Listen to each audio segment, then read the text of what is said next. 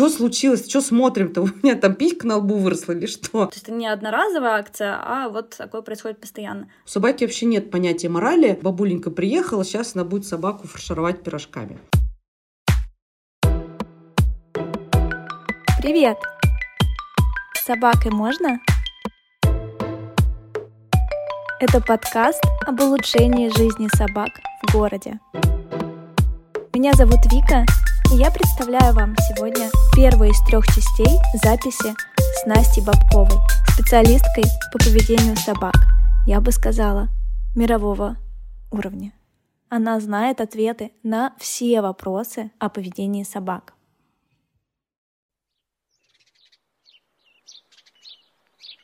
Эту запись мы делали в январе 2022 года. Мы делали ее в мирное время, и я хочу, чтобы это время вернулось.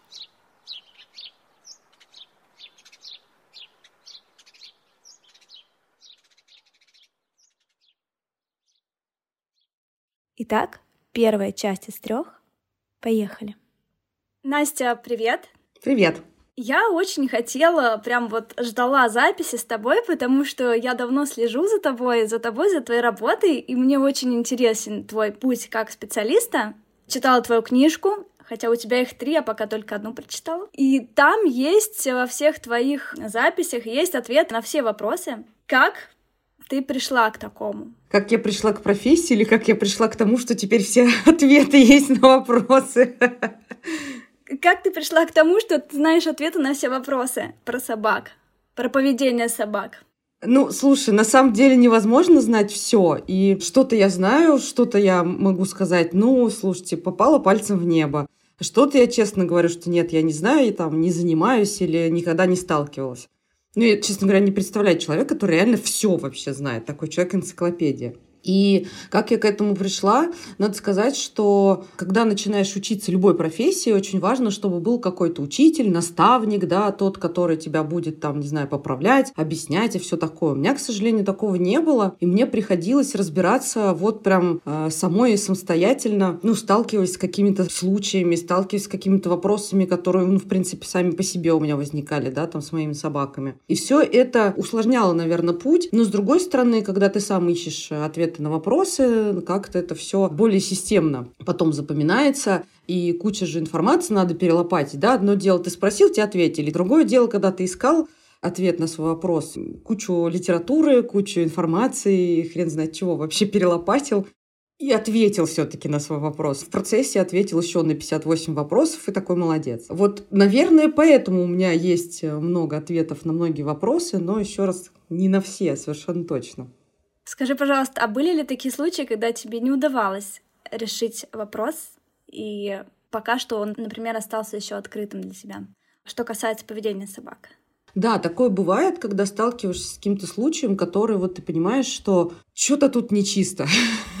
Вот у меня сейчас на самом деле моя личная собака, она примерно такая. То есть это барсук, это вельштерьер, ей сейчас 4 э, года. И она попала ко мне примерно ну, в сентябре 2020. Вот в сентябре 2020 я ее забрала из семьи, где родился ребенок маленький, и это барсучок вот эта вот маленькая, она 7 килограмм весит, то есть небольшая собака она хотела убить этого ребенка. То есть ей, по сути, ничего не помогало, никакая коррекция. Она вот швырялась на нее все тут. Вроде попривыкла, потом опять швыряется. То есть такая непредсказуемая собака. И я думаю, ну ладно, я ее заберу, потому что нет детей не будет. И, собственно, от детей я ее огородить совершенно точно смогу. Но оказалось все сильно сложнее, потому что в семье нет детей, а триггер ей какой-нибудь нужен. Она его нашла. Она стала пытаться убить нашу большую собаку. То есть она на нее там швыряется, орет и вообще не ходи здесь, не дыши и все такое. Наша большая собака Ледуся, она достаточно безобидное животное, то есть э, на нее орут, она только уходит такая, ой, господи, опять это психичка. И барсучок, если вдруг она там не прооралась на Ледусю, она выйдет на улицу и будет орать, например, на лопаты, которые тоже надо убить, как мы все знаем, они достойны смерти ну и так далее. И э, эта проблема, которая вот у нее есть, да, вот эта внезапная агрессия, она сильно глубже, чем просто недостаток воспитания или какая-то там коррекция ей нужна. Никакие методы ей не помогают в том плане, что, ну, до конца. Понятно, что есть много разных методов по снижению э, чувствительности к триггеру, Ну, типа, триггер для нее это какие-то вот вражины, да, там провода, лопата или Дуся та же самая. Но они работают не до конца, она все равно в какой-то момент срывается. И это не похоже на стандартный откат, когда это бывает, э, ну, в любой, на самом деле, психкоррекции. Собака, человек, это не важно. Я уже общаюсь сейчас, по сути, с собачьим психиатром, который выписывает таблеточки таким собакам. Барсучок пьет антидепрессант и очень даже видно прогресс, что она стала спокойнее. Но желание убить Ледусю у нее еще не пропало. Но у нас все осложняется тем, что три месяца назад она сломала лапу, барсучок. И, естественно, она с этой сломанной лапой гуляет меньше, сидит она там в своем вольере, потому что мы не выпускаем ее никуда, ну, потому что она будет скакать, она очень подвижная собака, и, в общем, опять она сломает эту лапу, в общем, мы не готовы к этому. Я к тому, что вот это очень сложная история, и если бы эта собака была в семье, препараты мы обязательно бы рассматривали, и я бы сказала, что эта собака непредсказуемая, она безопасна никогда не будет, ей нельзя будет доверять, что вот там, ну, типа, наши две собаки, Ледуся и Туча, Туча 3 килограмма весом, Ледуся 25. Но мы совершенно без опасения оставляем их одних, мы выпускаем их там гулять без поводков, ну, в том плане, что они друг друга не убьют, не поссорятся, не затопчут, все такое. Этим собакам можно доверять.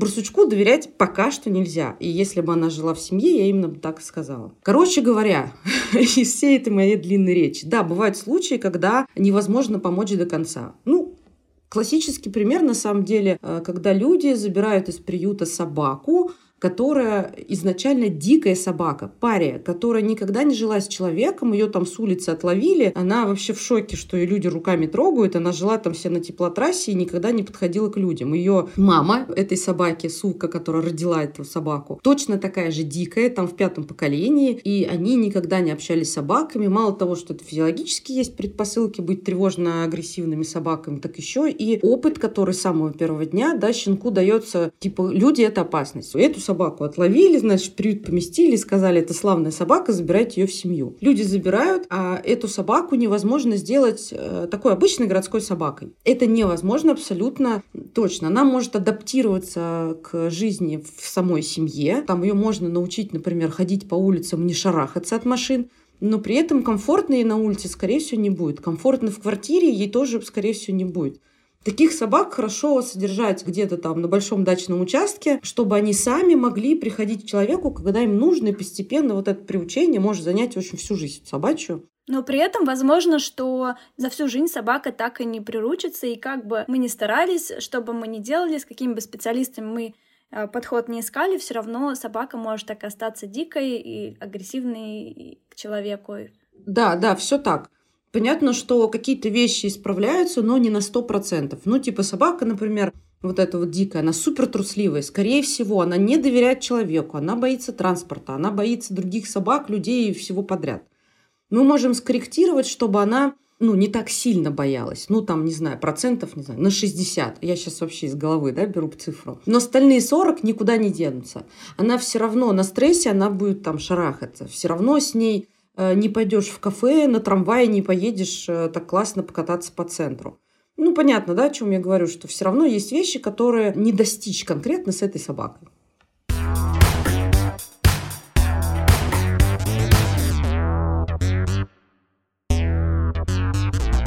Ты говоришь про барсука. А, кстати, ее имя, я так понимаю, образовано из двух э, составляющих от слова Э, борзая, как я понимаю, и второе слово сука, да, потому что пишется... Честно говоря, вообще нет. Нет, потому что... Это получилось случайно. Потому что ты пишешь а, не бар, а подожди. Борсук, не, да, я пишу. Как, э, борсук, да, а правильно же это слово барсук, поэтому я подумала, хм, наверное, вот из двух, двух коренное слово.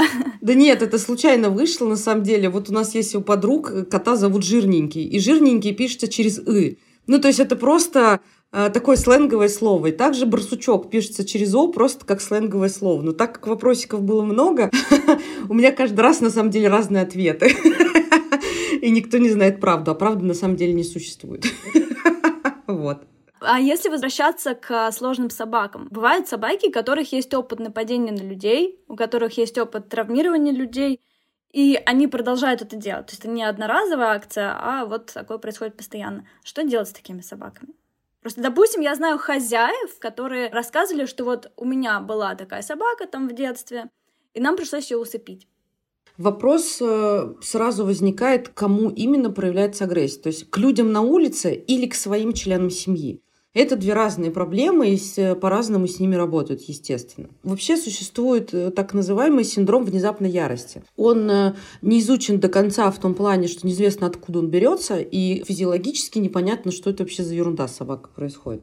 Синдром внезапной ярости совершенно точно передается по наследству. Есть целые линии кокер-спаниелей, бультерьеров и, по-моему, кавказских овчарок, если не ошибаюсь, которые вот у них есть этот синдром внезапной ярости. Это непредсказуемая агрессия. У собаки внезапно зеленеют глаза, и все, она пошла жрать кого-то там, кто рядом. И в какой-то момент она очнулась, господи, хозяин, я тебя пожрала, прости, пожалуйста. И это никак не лечится, не корректируется. Есть люди, которые живут с такими собаками, зная, что вот, вот это есть, и никуда это не деть. Либо они они действительно их усыпляют, особенно если в семье есть там дети или пожилые люди, ну, то есть те люди, которые, в общем, могут потенциально очень сильно пострадать. И, в общем, я тут их понимаю, потому что, ну, жить с машиной для убийства, да, это как бы даже тот же кокер спаниель, вроде маленькая собака, но челюсти-то у них нормальные, и покусать он может, в общем, серьезно. Поэтому тут нет никакого осуждения, если такую собаку усыпляют. Ну, и тем более она не должна идти в разведение. Ну и, конечно, есть, э, например, собаки, которые, у них был травмирующий опыт, ну, например, их предыдущей семье их били, всячески ругали за то, что они рычат. Ну и, в общем, собака уже больше не знает никаких других способов справиться вообще с какой-то критической ситуацией, кроме как проявить агрессию. И если от нее не отстают, она кусается прям по-серьезному. С такой собакой можно работать и учить ее тому, что вот в конкретной этой ситуации собака, мы с тобой не кусаемся, потому что это сейчас будет много вкусного. Ну, это я сейчас грубо говорю схему, да,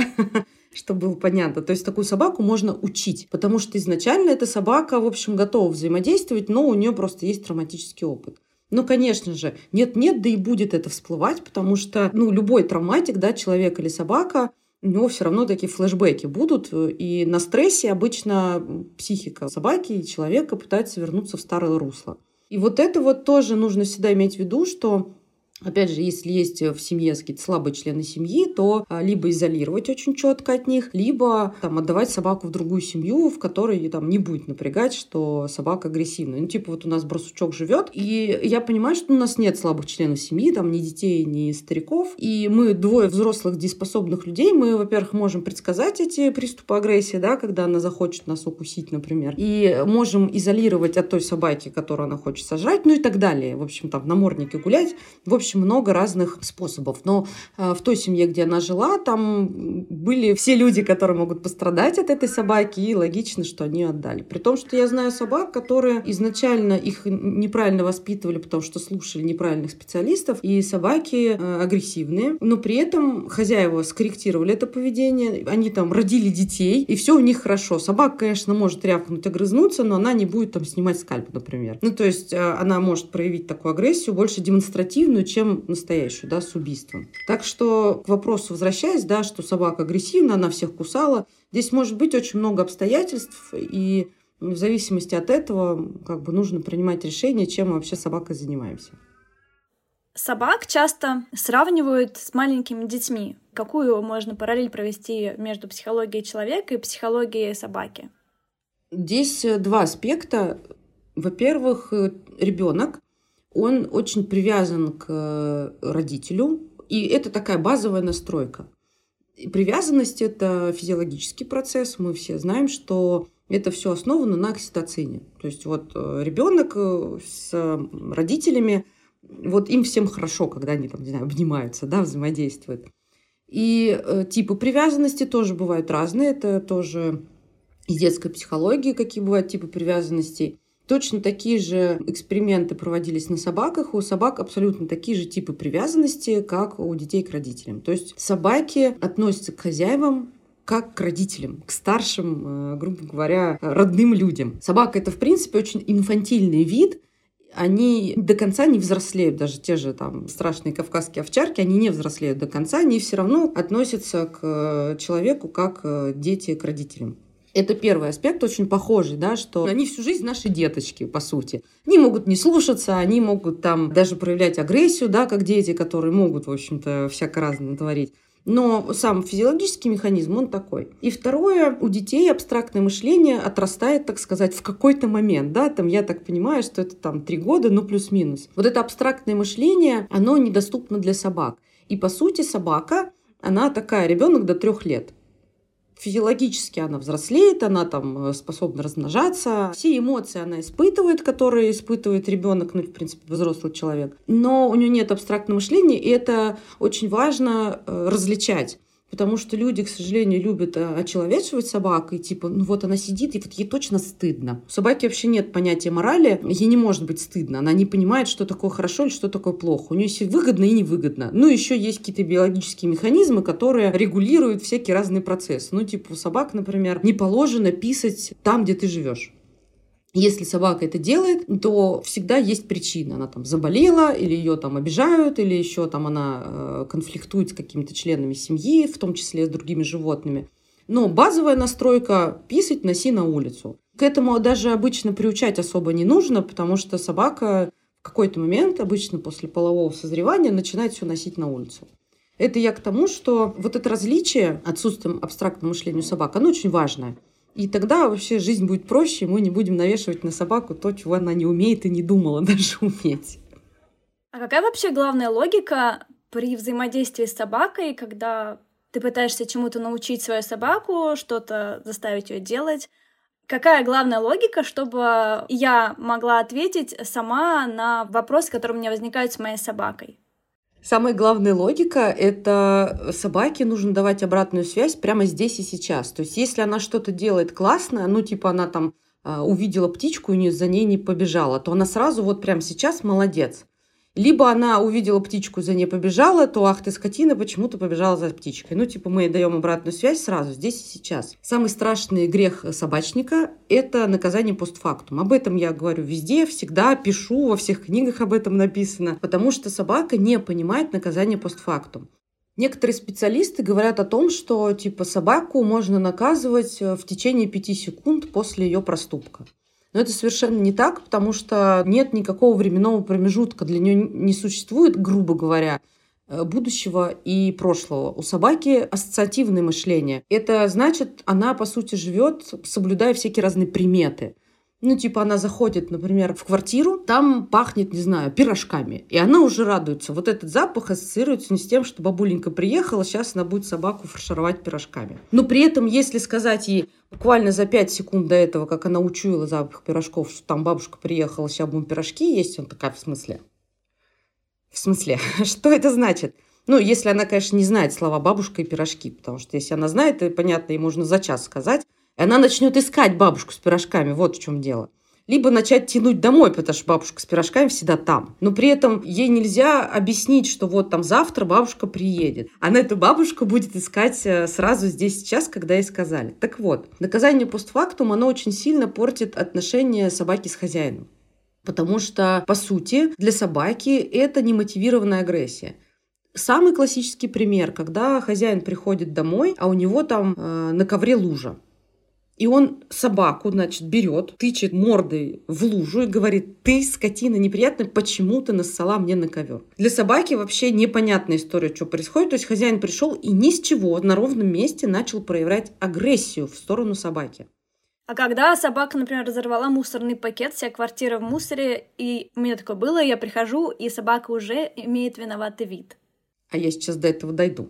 Так вот, Хозяин приходит, тычет собакой в мусор, в обои, в саки. И собака воспринимает еще раз, да, как немотивированную агрессию. У хозяина какой-то тупой приступ случился. Значит, его нужно опасаться, он подозрительный. В какой момент у него еще опять этот приступ произойдет, вообще непонятно. Надо за ним следить. Когда собака делает это раз за разом, да, там писает, грызет или что-то в этом роде, у нее уже выстраивается ассоциация, что если мусор раскидан по кухне, значит, сейчас хозяин придет в плохом настроении. Не то, что она мыслит в будущем, да, что ну все, сейчас он придет, что же делать, что же делать, пойду под кровать спрячусь. Не совсем так. Для нее это плохая примета. Типа, блин, мусор валяется, не к добру. Чего не к добру, непонятно. Хозяин приходит, собака начинает сразу прятаться, потому что не к добру. При том, что пока она разбрасывает этот мусор, пока она сжирает там какие-то остатки из этого мусорного ведра, ей нормально. Ей вкусненько, она унимает, по сути, тревогу, которая у нее возникла там от разлуки с хозяином, либо от того, что хозяин ругался, и собака не знает, в каком настроении он придет. Я ответила на вопрос. Да, а если, например, сделать такой эксперимент, разбросать мусор самой и уйти, А потом прийти, она все равно будет иметь, интересно, виноватый вид или нет? Такое может очень даже быть, потому что, например, собаки, которых ругали за писанье на полу, они могут бояться луж на полу, которые к ним никакого отношения не имеют. Ну, типа там холодильник потек, например, да, или что-то. Собака ведь лужу, уши зажала, поползла под кровать. У нас было такое с Ледусей. Ледуся попала к нам взрослой, и э, однажды они с тучи распотрошили мусорное ведро. Мы забыли закрыть шкаф, и мы пришли, ну, как бы, ну, сами лошары виноваты, вспомнили нервно, было ли что-то в мусорном ведре опасное, вспомнили, что ничего такого страшного там не было. Такие, ну и хрен с ним, убрали гулять пошли. Ледуся два дня ходила, шкерилась то под диван, то просто уши зажимала, потому что она по ходу дела ждала наказания. Возможно, ее там в предыдущей жизни э, это делали. Притом, как бы ей не помешало, да, все это раздербанить, а туча весело, конечно же, присоединилась. Это они там веселились в шаре в гостях у Барбоса. Так что, да, такое может быть, отвечая кратко на твой вопрос. Но собаки прекрасно считывают контекст. То есть, если ты лично это все раскидаешь и уйдешь, возможно, ничего у, у собаки не включится. А э, включится тогда, когда она раскидала, и до нее дошло, что ты уходила, этого не было, да, а тут вот, значит, такое возникло. Собаки не такие тупые, как кажется, или как я о них рассказываю. Они способны улавливать очень маленькие нюансы нашего поведения и всяких разных вот этих вот вещей, потому что они в этом живут. Мы больше ориентируемся на речь и на свою внутреннюю речь в голове, да, что вот завтра я поеду там, не знаю, кататься на яхте, классно. А у собак такого нет. Им приходится замечать всякие разные маленькие детали этого мира, чтобы как-то мир был более предсказуемый.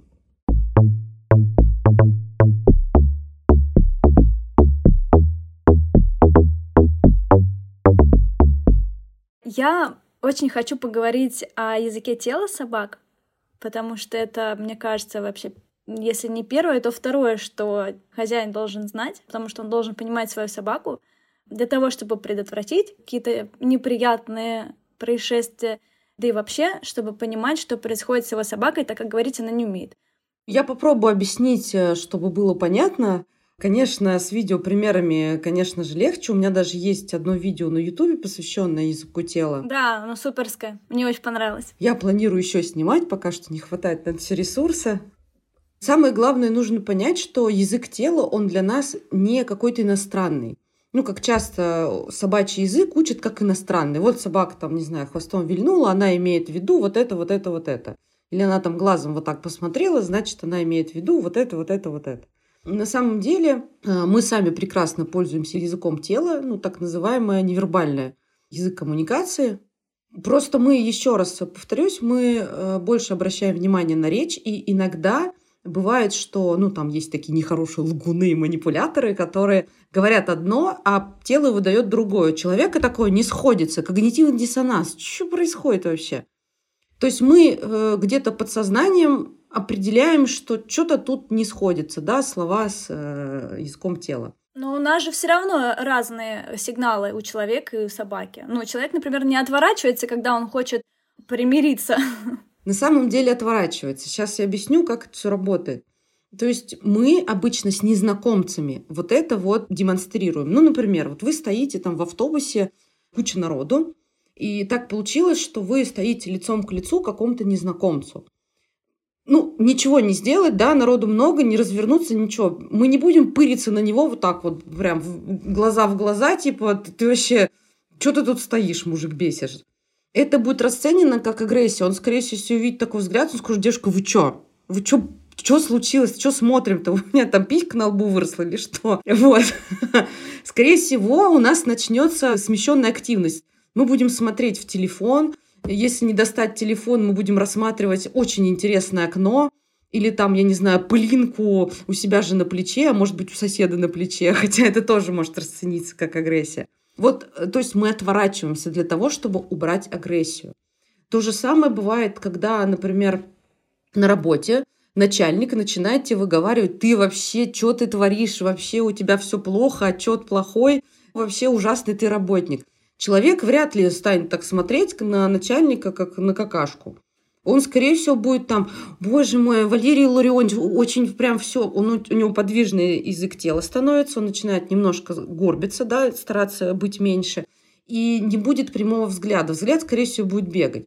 Понятно, что если сотрудник дерзкий, он вообще уже, ему все равно, уволит или нет, он может включить агрессию, сказать, Василий Лаврентьевич, идите-ка вы знаете куда. Да, до свидания. Достали меня своими истериками. Но это уже конфликт. Понятно, да? Если мы хотим избежать конфликта, вот э, мы делаем то, что я сейчас говорю. Собаки делают то же самое. Если мы на собаку начинаем бычить и говорим, ты вообще скотина, мусор тут распотрошила, как тебе не стыдно, она начнет крутить креветочку, отводить взгляд, всячески делать вид, что она маленький щеночек, некоторые секануть могут, ну, так сказать, для убедительности. Вот. По сути, еще раз, да, язык тела для нас, он точно так же работает, как для собак. Понятно, что у собаки, например, есть хвост, они умеют шевелить ушами, они больше, например, э, шевелят языком, чем мы, да, мы не будем облизываться, ну, как собаки это делают, такое мерцание языком, так называемое. Мы это вряд ли будем делать, да, в конфликте с начальником, хотя некоторые тоже могут. Нервно облизываться, ну, такое тоже может быть. Или, например, э, нервно зевать, мы тоже так делаем, не всегда, но мы тоже так делаем. Собаки тоже нервно зевают. Они иногда зевают, потому что проснулись и потянулись, да, а иногда зевают, потому что это нервное. С ушами та же история, когда мы пытаемся сделаться меньше, если бы у нас были уши, мы бы их прижимали. Ну, логично, да, чтобы их не наставлять рогульками на ворожину, а все-таки сделать вид, что мы маленькие тут щеночки. Ну и с хвостом та же история, да, что если мы такие дерзкие, мы хвост будем держать пистолетом. Если нам как-то страшненько, хвост хочется поджать. А это мы так осанку держим. Да, абсолютно точно. Вот и у собак та же история. То есть самое главное не воспринимать этот язык тела как иностранный. Ну и не ждать от собаки, что я же ей родной человек, что она вообще себе позволяет. Она общается с нами как умеет. Она собака, и вот она так общается. Есть собаки, действительно, которых вообще все это не парит. Особенно это очень инфантильные породы, не типа бигли, например. Они легко могут смотреть в глаза и вообще абсолютно не париться. Или грифоны, они тоже прям смотрят в глаза, но это у них породная история. И ничего их не напрягает. Но, опять же, любую собаку можно научить смотреть нам в глаза, ну, как часть обучения, что ты смотришь в глаза и там получаешь кусок. Ну, прекрасненько, буду делать так чаще. А может же быть, что собака просто не научилась языку тела, потому что, допустим, в щенячестве она не общалась с своими сородичами, и она плохо и воспринимает сигналы от других собак, и э, сама свои сигналы плохо показывает или неправильно показывает. Скорее всего, базовые какие-то штуки, они будут. Ну, типа, скукожиться, если страшно, отворачивать взгляд, если не хочется конфликтовать, ну и все такое. Но этот язык, он будет небогатым. Например, если человека до 10 лет ничему вообще не учили, ни грамоте, не разговаривали с ним, его можно научить какой-то речи, он будет ее понимать, но он будет крайне плохо говорить, и плохо понимать речь, она будет для него... Ну, типа, квантовую физику вряд ли он выучит да, или там Пушкин он будет читать, но не понимать, что вообще происходит, зачем все эти слова сложили вот именно в таком порядке. А если ребенок суперразвитый, да, у него родители, у них очень богатый словарный запас, там бабушки, дедушки, все профессора, конечно, у ребенка будет богатый словарный запас, и он будет понимать даже малейшие нюансы речи. И у собаки такая же история, что если она э, с детства общалась с кучей других собак, у нее будет, грубо говоря, большой словарный запас. Ну, да, язык тела сейчас мы обсуждаем. Если она была изолирована, она там в депривации сидела, да, она там, не знаю, полгода провела дома, ее всю жизнь лечили. Ну, есть такие щенки. И вот тогда у нее будут сложности. При том, что, возможно, она научится, а возможно и нет. Вот так бывает. Но все-таки базовые какие-то вещи она все равно знает, просто ей будет сложно общаться с большинством собак.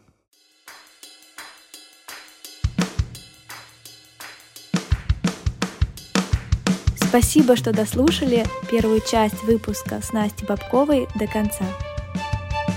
Дальше будет еще вторая и третья части. Подписывайтесь на мой инстаграм Вика, нижнее подчеркивание, Гурьянова. И подписывайтесь на Настин инстаграм bobik.ru. У Насти в инстаграме очень много полезной информации, и там можно найти ответ почти на любой вопрос о поведении собак. А также хочу пригласить вас в наш развивающийся чат «Переезд с животными». В этом чате мы обсуждаем, как переехать с животными за границу, как подготовить животных к переезду, какие документы нужно собрать. Все ссылки оставляю в описании к подкасту. Оставайтесь людьми, любите собак, любите друг друга. Пока.